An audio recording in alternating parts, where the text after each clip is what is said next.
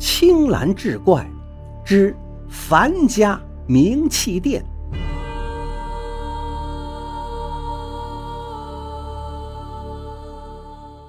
话说罗宝根是一个棺材画匠。那个时候的苏北农村饥荒遍地，平头百姓家死了人，多用芦席一卷，用棺材也是白木茬子，连油漆都刷不起，谁还会描龙画凤呢？于是罗宝根去了上海，却在那儿失踪了。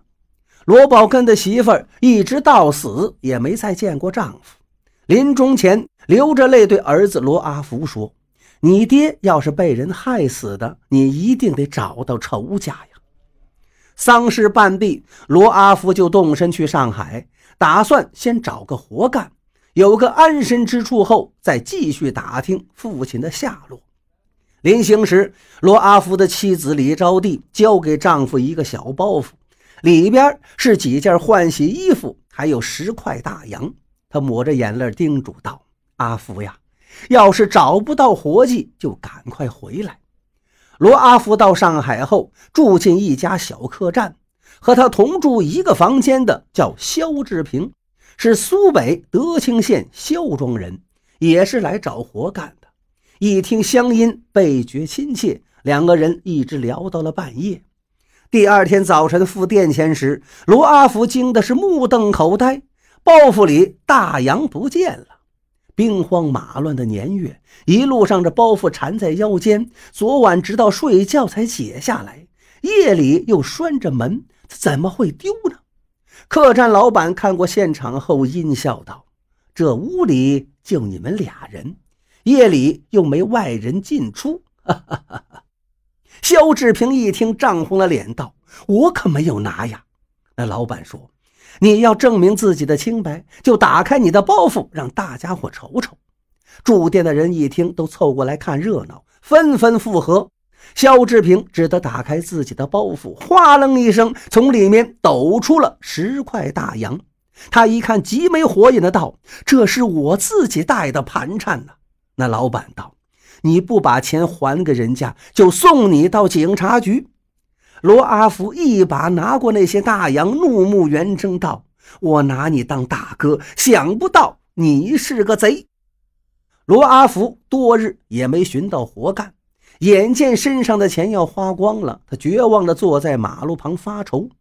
这时，一队出殡的车辆经过眼前，他不由得心中一动：自己打小就学着棺材画，何不用这一技之长去碰碰运气呢？当时在闸北区有一条名气街，棺材铺、寿衣店、香烛火纸、明钞店，一家挨着一家。樊家名气店专营纸扎活，做出的纸人、纸马，老上海把这手艺叫做扎巧玲珑。纸扎匠还得有画技，老板樊忠义年逾五旬，眼神不济了。拿起画笔，手还发抖，一直想物色个得力的帮手。罗阿福说自己是棺材画匠，当场挥笔泼墨画了幅棺材仕女图。那女子鹅蛋脸，柳眉杏眼，樱桃小口，浑身却透着逼人的阴气。樊忠义一看，微微点头，面露赞许之色。一天，罗阿福道：“樊爷，我父亲叫罗宝根。”也是一个棺材画匠，您见过他吗？樊忠义惊讶地瞪大眼睛，支支吾吾说没见过。其实罗宝根来到上海后，就是在这儿打工的。一次，两人去浦东交货回来，天已黑定。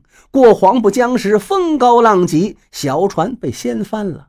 船家把樊忠义救上岸后，反身去救罗宝根时，已经不见人影。樊忠义害怕罗家借死人敲诈，就把这事给隐瞒起来。